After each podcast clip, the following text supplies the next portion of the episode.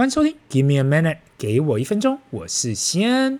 这是特别公告，Give me a minute 开始放暑假喽。每个礼拜只会有两集，分别在礼拜二及礼拜五早上七点。长期收听的听众不要忘了，给我一分钟，每个礼拜只会有两集。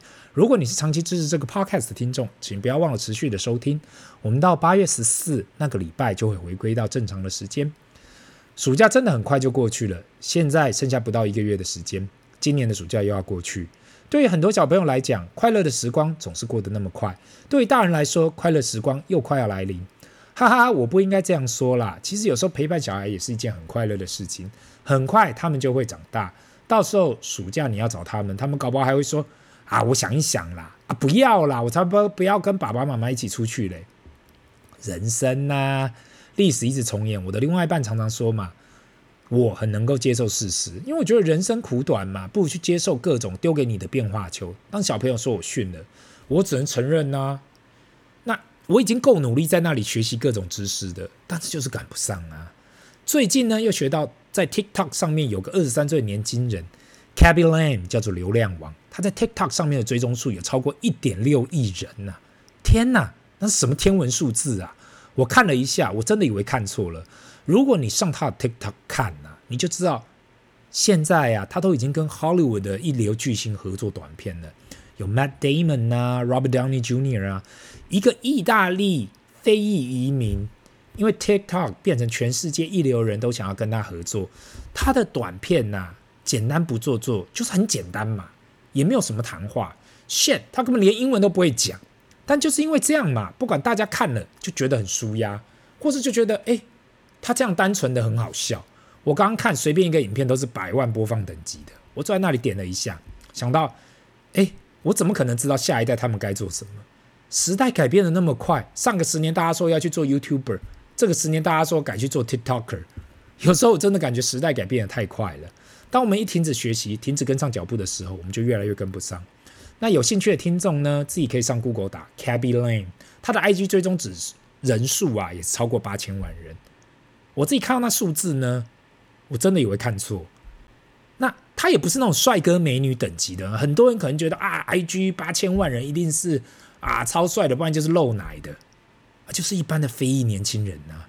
我一直在那里想啊，是不是只要你有创意，你善用时代的工具，一直对新的物品感到好奇，你的热情加上时代的红利，你就可以生存，你就可以突出，变得很突出。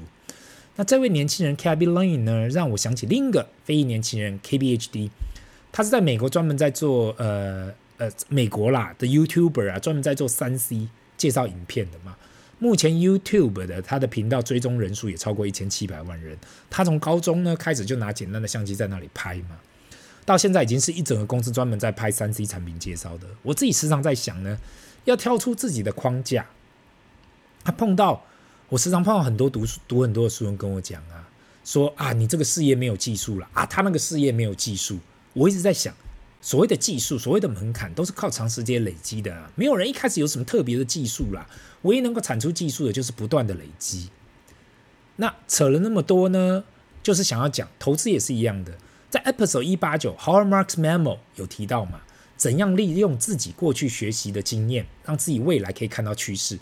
最重要的就是长时间累积，找到你所谓的 pattern，所谓的指标。到底我们看到什么指标，可以让我们知道市场发生了什么事情？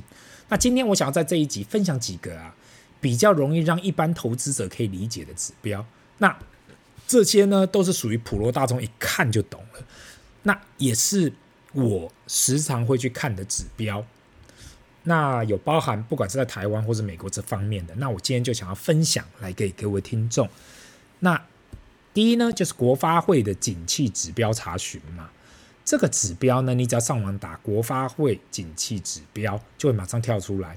红灯代表景气很好，蓝灯代表景气低迷。目前是在蓝灯的十二分，十二月最低的时候是蓝灯十分。我在这里也不会多去解释到底这灯号正确的数字是怎么求出来的。我相信听众们也不想要听太基础的东西，大家只要了解这个灯号就是政府对于目前景气的评估。去年十一月的时候，首先掉到。蓝灯就十二分，如果你把这个讯号拆解出来，跟台股大盘对比的话，走势其实很一致。或许落后一到两个月，毕竟任何股市大盘都是领先经济面六个月以上。那很多人就会好奇啊，那是不是这一次是蒙到的？如果我们从两千年开始回测这个指标啊，二零一四月跌到蓝灯九分，二零零八十二月跌到蓝灯九分。如果不了解这两个年份的人，可以回去查一下历史就知道了。一个是网络泡沫，另外一个是金融风暴，这也都是 h a r m a r k 说他成功预测市场会崩盘该进场的时刻。那我过去提到很多次，我们一般人是没有办法去预测每天市场会怎样的，因为那是人性。对我们来讲，只能知道经济就是会不断的循环，这是一定的。那从这灯号里面，我们也看到了这个情况。对于国发会的景气指标，我自己会在蓝灯的时候特别注意。如果你平常都有定期投入大盘，你可以在蓝灯出现的时候加码，就是持续加码到景气再度回来。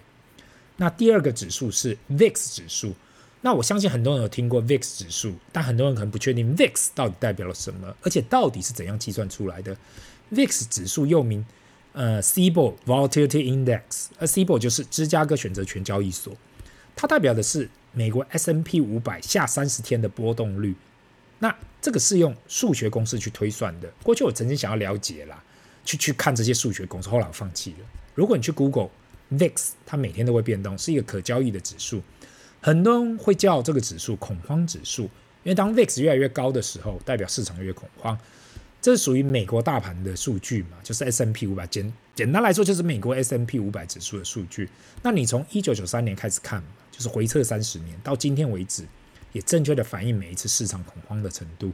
只要这个指数突破三十，市场已经开始恐慌。那如果拿近一年来讲，去年的十月市场最差的时候就是突破了三十。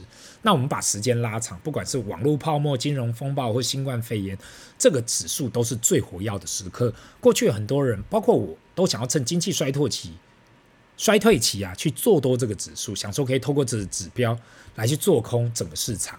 那我在二零零八年那场金融风暴学到，市场的衰退期其实没有想象的那么长。全世界经济长远来讲还是属于多头市场，因此在二零零八年后，这个指标对我来讲只能告诉我市场有多恐慌。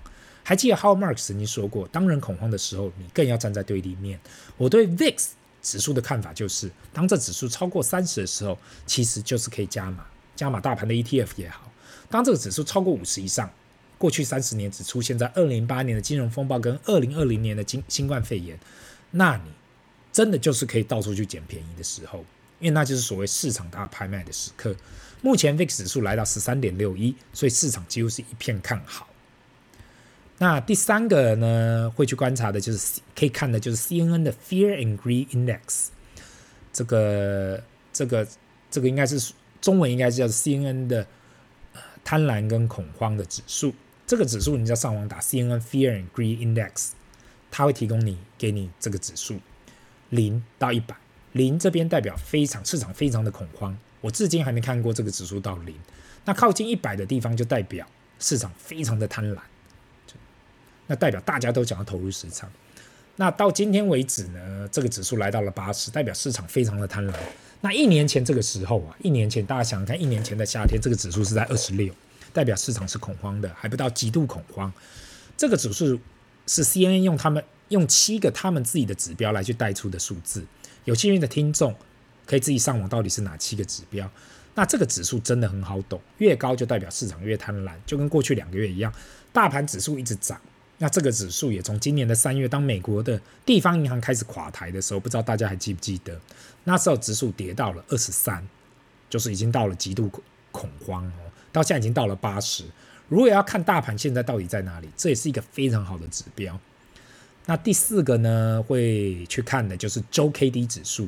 我相信很多人听过日 K D 指数啦，去看大盘的日 K D。因为过去很多人有提，就这几年嘛，台湾有很多人提倡要看大盘的日 K D。如果 K 小于二十，那就是买；K 大于二十就是卖，大大于八十就卖。那对于这样的操作呢，我自己是不推荐的。是的，你可以赚取。一定的报酬率，但是长期来讲，我认为很多时候这样的操作会让你少了很多机会。那我在这里所提的周 K D 啊，去看大盘周 K D，那这里为什么会这样讲？就是因为要看到周 K 呀、啊，周 K 小于二十，几乎很难看到了。通常都要市场出现极大的巨变，才有可能看到周 K 小过二十。所以当这样的指标发生的时候，你可以想象市场的波动率有多大。这个数据不管你套用在世界上哪个大盘指数都可以使用，而且你也不用每天去注意到底周 K D 哪时候会小于二十，因为当这指标发生的时候，整个市场都不会好了。那我自己会使用这个数据确认大盘的指数到底有多不好。如果周 K 出现小于二十，市场绝对是超卖了。那有多余的资金都可以选择加码大盘。那现在大盘的这个台股大盘的周 K 呢是在八十七左右，你就可以知道现在的市场有多火热了。那今天这一集呢，我简单分享了几个指标，单纯的只是给一些想要了解，如果嗯想要知道市场到底有没有过热，该注意哪些。那如果真的要列出来啊，其实外面指标非常的多啦，而且很多指标啊都还可以拿去做模型，不同样的 model，或是更厉害的量化交易的人，还可以把各式各样的指标的联动性、非联动性都算出来，拿去来那把那拿去来做投资使用。那相信听过这个 podcast 人，那个听这个 podcast 人呢，也不是真的想要去了解那么多的指标，绝大部分的人可能只是想要知道大方向在哪里。那我一直说过嘛，对于一般的投资者，如果可以持续的买入这个整个市场，不要因为其他理由离开市场，那就是最棒、最长期的投资法则。那今天所提出这些指标，我只想要让大家了解，如果 Howard 所提到的。到底市场温度现在在哪里？以上的这些指标都可以给你参考做使用。这里是 Give me a minute，给我一分钟，我们下次见，拜。